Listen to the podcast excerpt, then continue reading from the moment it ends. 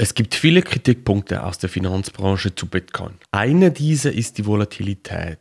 Ist Bitcoin deshalb ein schlechtes Investment oder doch die Once-in-a-Lifetime-Opportunity? Darauf gehen wir heute ein.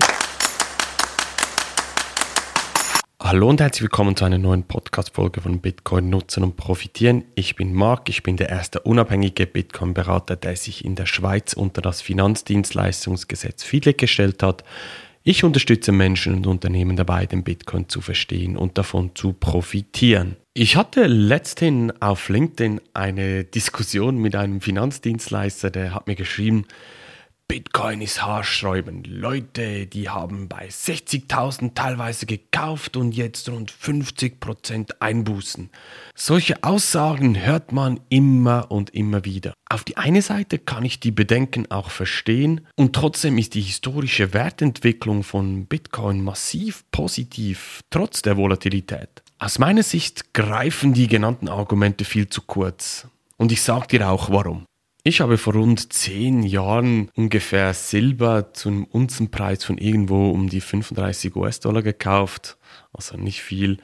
Es war aber dazu mal auch das absolute All-Time-High seit Jahrzehnten. Der Preis ist dann nochmals ein bisschen gestiegen und dann komplett eingebrochen und hat sich seit diesem Zeitpunkt nicht mehr erholt. Wir stehen zur Aufnahme heute von diesem Podcast ungefähr bei 26 US-Dollar. Das heißt, ich bin immer noch massiv in den Verlusten, aber das sind ja schlussendlich nur Buchverluste. Ich habe nicht verkauft. Ich könnte deshalb der Person, mit der ich auf LinkedIn geschrieben habe, genauso sagen, Silber ist ein echt schlechtes Investment. Leute haben damit Geld verloren. Oder man könnte das gleiche mit Tesla behaupten. Leute, die anfangen 2021 gekauft haben, auf dem absoluten All-Time-High, haben teilweise über 35% Verluste eingefahren in kürzester Zeit. Das heißt, diese Vergleiche machen null Sinn. Hier werden Buchverluste und Momentaufnahmen vermischt. Ein Bitcoin ist immer noch ein Bitcoin, auch wenn die Kurse in US-Dollar, Schweizer Franken, Euro einbrechen, aber ein Bitcoin ist immer noch ein Bitcoin. Solange man nicht in den Verlusten verkauft, sind es nur Buchverluste. Für klassische Portfolio-Manager ist dies natürlich eine riesige Herausforderung, das verstehe ich komplett.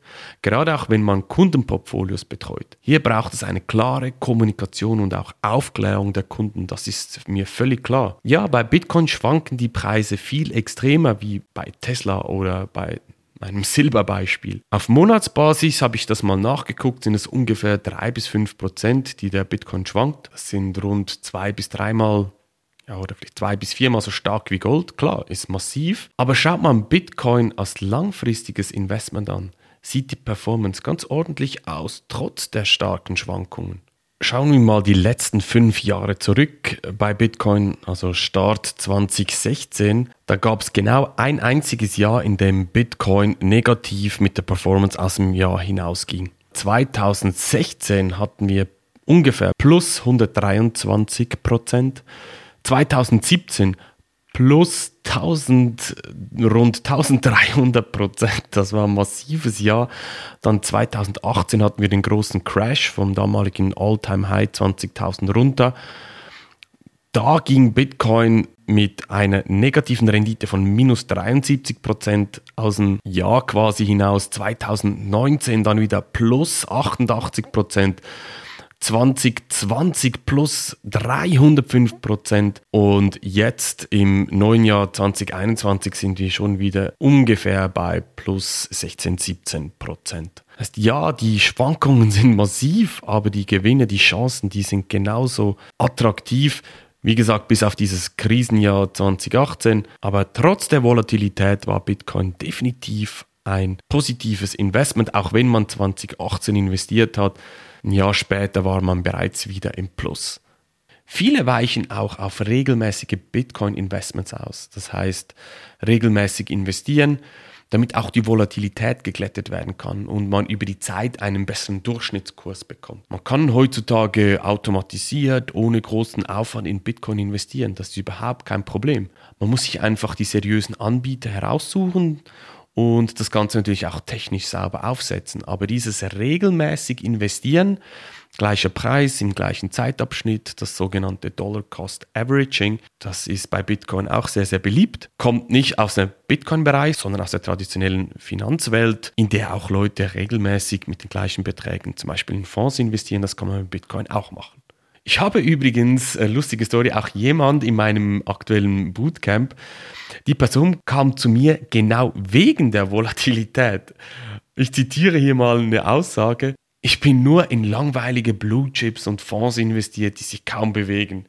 Ich suche jetzt ein Investment mit höherem Risiko und höherer Volatilität, mit noch größeren Chancen. Zitat Ende. Muss man dafür Bitcoin kaufen, um das zu erreichen? Nein, muss man nicht. Es gibt ganz klar auch andere Anlageoptionen. Aber Bitcoin ist halt schon sehr, sehr spannend. Eine neue Anlageklasse, ja, die aktuell sehr, sehr volatil ist, durch das auch sehr, sehr viele Chancen bietet. Und wie gesagt, rückblickend eigentlich immer sehr profitabel war. Fakt ist, dass sich Leute genauso für Bitcoin interessieren, wenn die Volatilität da ist, weil sie die Chancen sehen.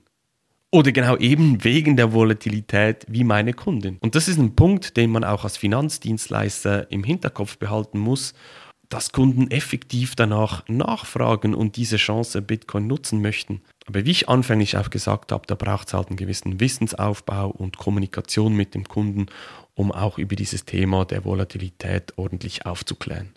Möchtest du nun dieses Wissen für dich aufbauen, dann geh doch auf meine Webseite www.marksteiner.tech, buch dir dort ein kostenloses Erstgespräch bei mir und dann schauen wir, wie ich dich dabei unterstützen kann. Wir hören uns in einer nächsten Podcast-Folge wieder. Mach's gut, dein Marc. Tschüss.